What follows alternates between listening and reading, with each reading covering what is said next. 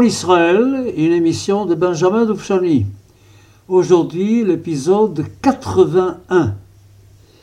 La semaine dernière, j'ai commencé déjà à vous parler du changement total dans le système de combat qui a commencé au début avril. Ce n'était plus mettant de la défense. On est passé à l'attaque. Il fallait absolument envisager les combats d'une manière tout à fait différente. Et la première décision a été évidemment le sauvetage de Jérusalem, ne pas laisser Jérusalem tomber, ce qui impliquait eh, l'ouverture de la route vers Jérusalem qui était complètement, euh, complètement séparée du reste du pays, impossible d'y arriver.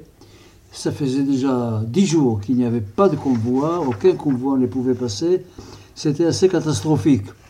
À ce moment-là, je vous ai dit, décision prise, on a monté une force absolument inconnue de la Haganah jusqu'à là.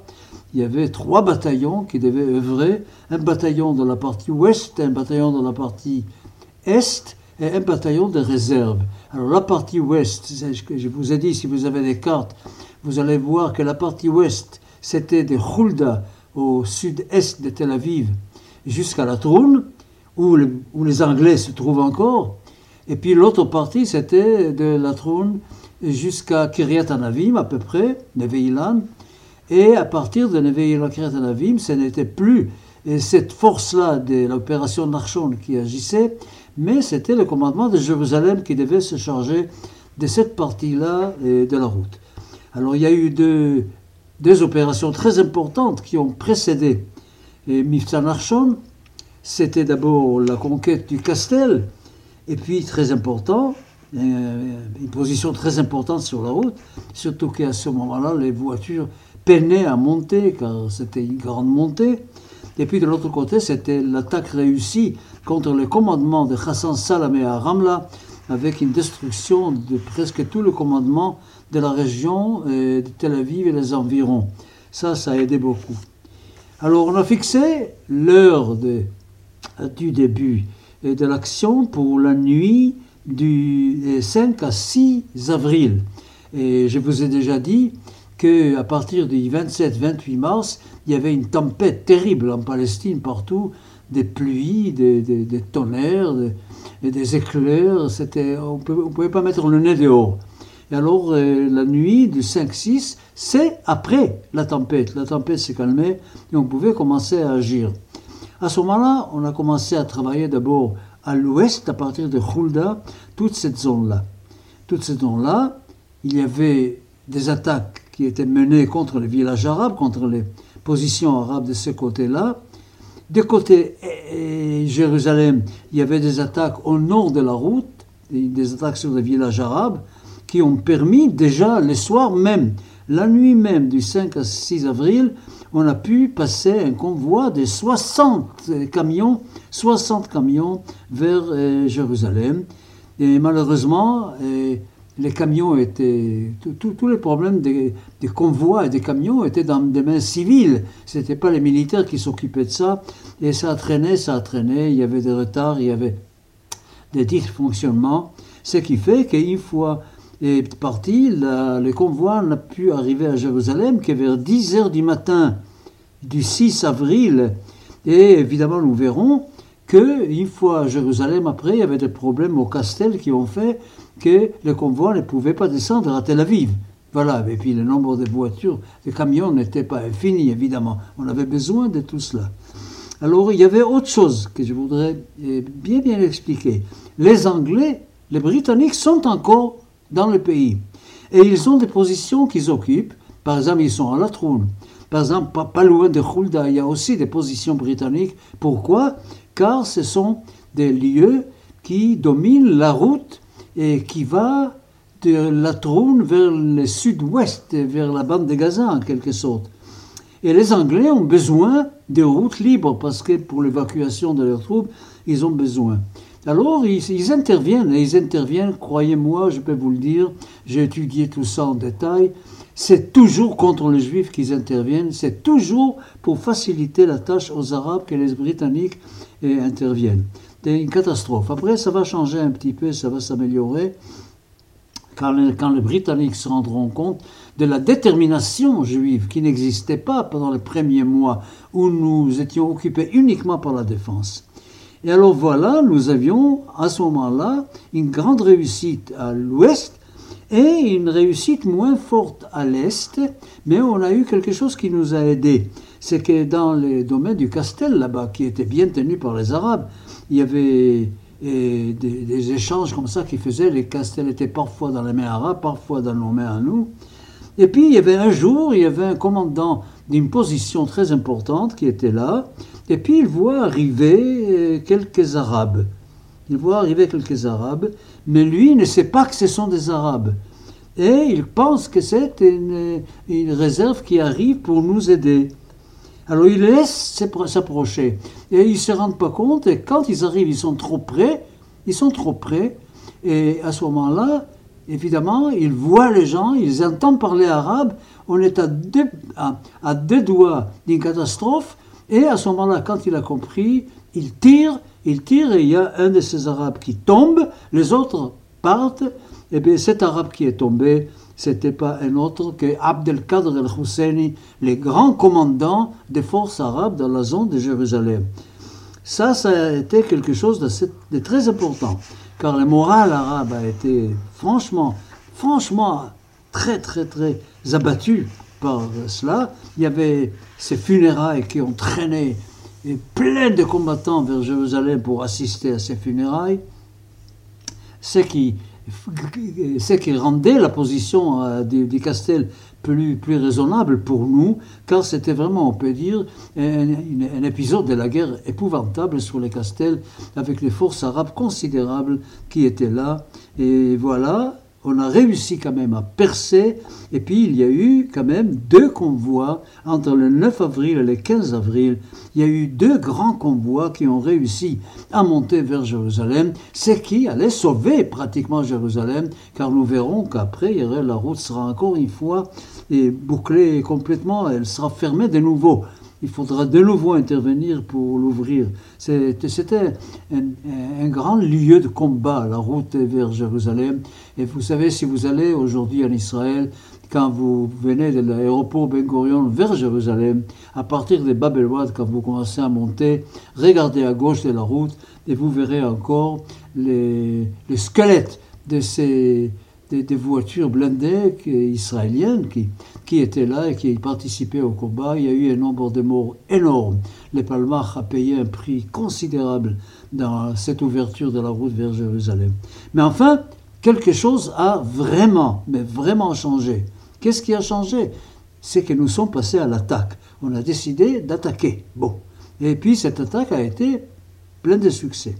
Pendant ce temps-là, pendant que nous attaquons, il y a un épisode que je voudrais juste mentionner en passant. Il y a un épisode euh, très, très spécial. On a donné ordre au Etzel et de s'occuper d'un village arabe qui s'appelait Dir Yassin. Ce village se trouvait là où aujourd'hui se trouve le grand cimetière de Jérusalem de Givat Shaul. C'est à peu près là, pas loin de Givat Shaul d'ailleurs, il y avait un village arabe. Et ce village arabe, évidemment, comme tous les villages, participait très activement au blocage de la route de la ville de Jérusalem. Donc il était tout à fait normal que dans Mifza Narchon, dans l'opération Narchon, qu'on puisse se débarrasser de ce village. Alors on a confié la tâche à, au SLE Ils sont arrivés, et puis il y avait là ce que nous connaissons depuis très très bien, les boucliers humains. Les boucliers humains, ça aurait dû être une tâche assez facile, la prise de ces villages, mais, mais il y avait les femmes et les enfants devant les tireurs. Alors, les forces du Hetzel et du Lehi étaient obligées de tirer, y compris sur les femmes et les enfants, puisque les tireurs arabes étaient protégés par les enfants et les femmes. Technique que nous connaissons à Gaza parfaitement bien aujourd'hui. Alors là-dessus, c'était une catastrophe parce qu'en fin de compte, il y a eu en fin de compte 200 morts du côté arabe. Maintenant, il y, en a qui contestent ce chiffre, ils disent qu'il y en a beaucoup moins. N'empêche que il y a eu beaucoup de morts civiles parce qu'il fallait absolument pour que l'opération Narchon réussisse, réussisse, il fallait que ce village soit éliminé du combat. Bon, c'est fait, c'est fait. Et puis à ce moment-là, les médias arabes prennent cette affaire de Dir Yassin et en font toute une histoire décrivant la cruauté épouvantable, la barbarie des Juifs, comment les Juifs ont pu traiter et les gens, comment ils ont ramassé, soi-disant, les femmes et les enfants, les ont torturés, les ont tués, tous les mensonges possibles imaginables, les massacres de Dir Yassin et tout et tout. Pourquoi les médias arabes ont fait ça? Ben, Tout simplement pour insuffler l'envie de vengeance dans les forces arabes pour que les combattants arabes combattent mieux. Eh bien, l'effet a été absolument le contraire. Ils se sont complètement trompés. Encore aujourd'hui, il y a des Arabes qui reconnaissent cette énorme erreur qu'ils ont commise, car toutes ces descriptions de la cruauté et de la barbarie juive, soi-disant, a provoqué des départs immenses des Arabes et parmi les réfugiés palestiniens, parmi la masse des quelques centaines de milliers de réfugiés palestiniens causés par la guerre d'indépendance, et une grande partie des réfugiés étaient le résultat de la propagande arabe sur Dir Yassin. L'affaire n'est pas réglée encore jusqu'à aujourd'hui. Il y a des discussions entre la gauche et la droite. Il y a des gens du S et du LR qui se sont expliqués. Il y a eu des attaques de la gauche. Ben Gurion aussi a dit quelques mots là-dessus qui n'étaient pas sympathiques et tout. Et j'ai même vu un film sur un film qui a été fait sur cette période à Jérusalem. Et là aussi, il y a une prise de position qui n'est pas pro-israélien. Mais enfin, on oublie une chose Jérusalem était sur le point et de mourir de faim. Il fallait absolument monter des convois à Jérusalem, il fallait absolument ouvrir la route à la guerre comme à la guerre, et il fallait faire parfois des choses qui sortaient. Il y a eu toujours des dégâts collatéraux, et c'était, Dir était un combat électoral. D'ailleurs, d'ailleurs, nous allons payer ça. Ce qui s'est passé à Dir les Juifs vont le payer. Vous entendrez dans les semaines à venir ce qui est arrivé dans les convois envoyés vers les, les, les Scopus avec les médecins, les, les infirmières, les professeurs, etc. Mais ce n'est pas tout de suite, c'est un peu plus tard. Je vous en parlerai certainement la semaine prochaine ou la semaine d'après. Et voilà l'histoire de Yassine en passant. Alors pendant ce temps-là, pendant que nous prenons l'initiative offensive dans la route, sur la route de Jérusalem pour permettre le mouvement libre entre Tel Aviv et Jérusalem, les Arabes, eux aussi, ils veulent passer à l'attaque. Ils veulent passer à l'attaque, ça se passera pas loin de Haïfa ou à l'est de Haïfa. Il y aura deux combats très importants menés par les Arabes sous, la, sous le, commandement de Kaoukji. Vous savez, je vous ai déjà parlé de Kaoukji qui a participé déjà aux événements de 36 et 39 euh, avec les Tzva Hatzala, l'armée des de, sauvetages des Kaoukji, qui avait pas mal de forces, pas mal de gens, et même des gens entraînés. Et il a dit, Haïfa va être un point de convergence des forces et nous allons faire en sorte d'enlever les défenses extérieures à Haïfa. Alors il y avait deux, lieux, il y avait Mishmar Emek, d'un côté, Mishmar Emek, qui est sur la route de Jenin, de Haïfa à Jenin, et puis il y avait aussi, plus près de Haïfa, les, les, combats de Ramat Yochanan. Alors je ne vais pas rentrer dans les détails, sauf pour une chose qui était absolument essentielle, c'est l'apparition des canons dans la guerre d'indépendance. Car nous, on n'avait pas du tout des canons, et que les Arabes, avec Aoukji, ont réussi à faire venir des États arabes voisins de faire venir des canons. Et croyez-moi que quand vous êtes pour la première fois sous l'effet des canons, c'est assez effrayant pour les soldats. Les soldats qui n'ont pas l'habitude de cela, c'est pas si simple. On ne savait pas encore qu'il fallait faire comme si de rien n'était, prendre des positions et pour se protéger et laisser passer l'attaque avec les canons, car c'est pas avec les canons qu'on gagne les guerres, évidemment. Les canons préparent le terrain. Alors si évidemment les canons, un des buts du travail des canons, c'était de semer la panique chez l'ennemi. C'était surtout ça qui était l'effet des canons. Mais pour nous, ça a été une surprise absolument terrible. Il y a eu euh, beaucoup, beaucoup de morts et de blessés sur place à Mishmar N'empêche que je peux vous dire en conclusion de cela, pour ne pas trop rentrer dans les détails, que c'était une réussite juive extraordinaire que les forces de Kaoukji ne pouvaient absolument pas atteindre leurs objectifs de s'emparer d'une localité juive qui était et Mishmar Emek, entouré pourtant des villages arabes, entouré d'arabes. Alors là, un, d'un côté, une grande victoire sur le plan de la défense. À Ramat Yochanan, tout près d'Aïfa, près des, Krayot, comme on dit, il y avait un autre problème qui s'était posé, un problème assez grave. Les Druzes, vous savez que les Druzes, ils ont un principe, ils sont fidèles au pays où ils sont. Maintenant, les Druzes qui habitent en Palestine ne savent pas qui va gagner la guerre. Et ils se disent, si par hasard ce sont les Juifs qui gagnent la guerre, nous ne tenons pas du tout à être mal avec les Juifs. À ce moment-là, ils voudraient rester neutres. Mais les Arabes les appellent et les Arabes disent, il faut absolument que vous nous aidiez dans ces combats-là sur Ramat Yochanan. Alors, les sultans et l'Atrash, qui est le chef là, du monde, du monde russe, et envoient un bataillon mais nous savons une chose très intéressante. Les bataillons, au lieu de s'appeler Jabal el-Drouz, c'est-à-dire la montagne des Druzes, va s'appeler Jabal el-Arab, la montagne des Arabes. Et pourquoi? Il s'agit de 500 combattants de première classe. C'est que le chef de ce bataillon refusait de l'appeler du nom Druze pour la simple raison les Druzes n'ont aucun intérêt. Il, lance un appel à tous ses soldats les Russes n'ont aucun intérêt dans cette guerre, que ce soit l'un ou l'autre qui gagne, nous serons fidèles à celui qui va gagner. Mais on nous demande de participer en tant que mercenaires. Nous sommes payés pour faire cette tâche-là, nous recevons des salaires, on nous donne à manger, et bien c'est à nous de faire ce qu'il y a à faire. N'empêche que peu à peu, des contacts se sont établis entre les Juifs et les Russes pour essayer d'arranger un peu les choses.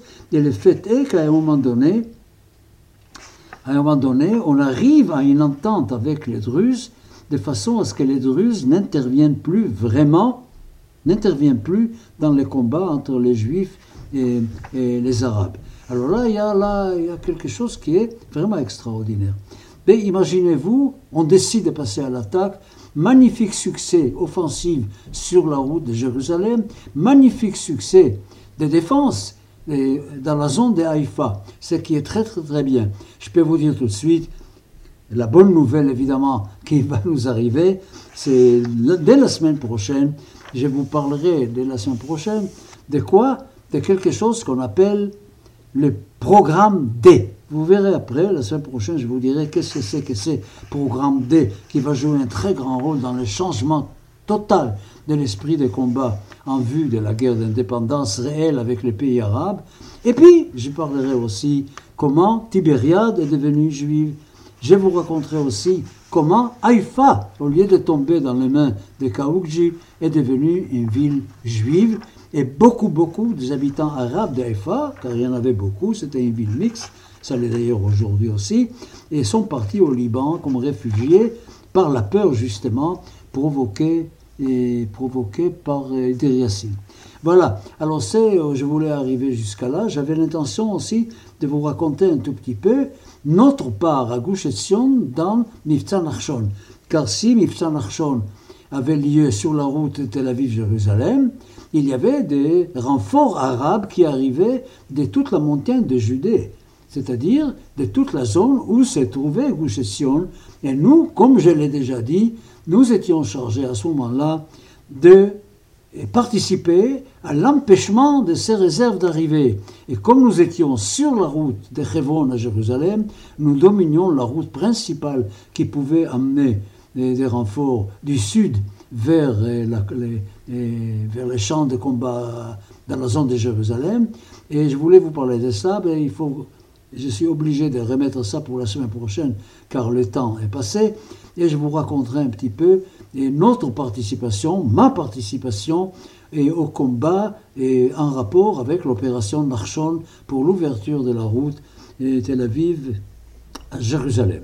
Voilà, nous arrivons à des moments où le nouveau commence à être meilleur.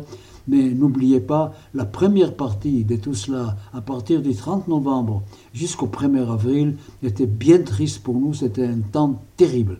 pour ceux qui ont vécu en Israël à ce moment-là, vous savez, le nombre de morts, les funérailles qui n'arrêtaient pas. Il fallait assister à des funérailles de nos commandants, de nos camarades et tout ça. C'était une période terrible et on ne savait vraiment pas où allaient tourner les choses. Est-ce que nous allions réussir à créer cet État ou non? Voilà. Ben, on va continuer donc mardi prochain, qui va être une journée pas comme les autres. Ça va être Yom HaZikaron déjà et 70 ans déjà, mon Dieu. Je vous raconterai ce qui s'est passé il y a 70 ans. À mardi prochain.